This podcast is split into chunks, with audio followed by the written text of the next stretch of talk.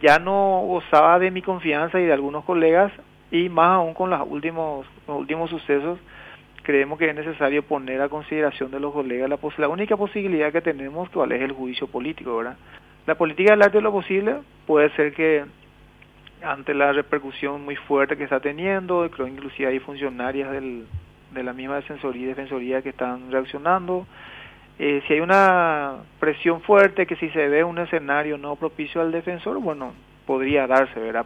La defensoría no está cumpliendo a cabalidad la función que se le está encomendado, que inclusive puede ser que esté bien reglado, pero que no cumple, y no queda otra que eh, utilizar el resorte constitucional, cual es el, el, juicio político, para tratar de cambiar la decisión que en su momento tomó la Cámara de Diputados, ¿verdad? que para mí erróneamente tomó, ¿verdad? es más, fue reelecto. Entonces no, no, no es lo ideal y yo comparto tu visión, tu análisis, de poner todo en contexto, pero lo que no podemos dejar de hacer es, ante este escenario, no actuar en consecuencia y utilizar el resorte ¿verdad? constitucional.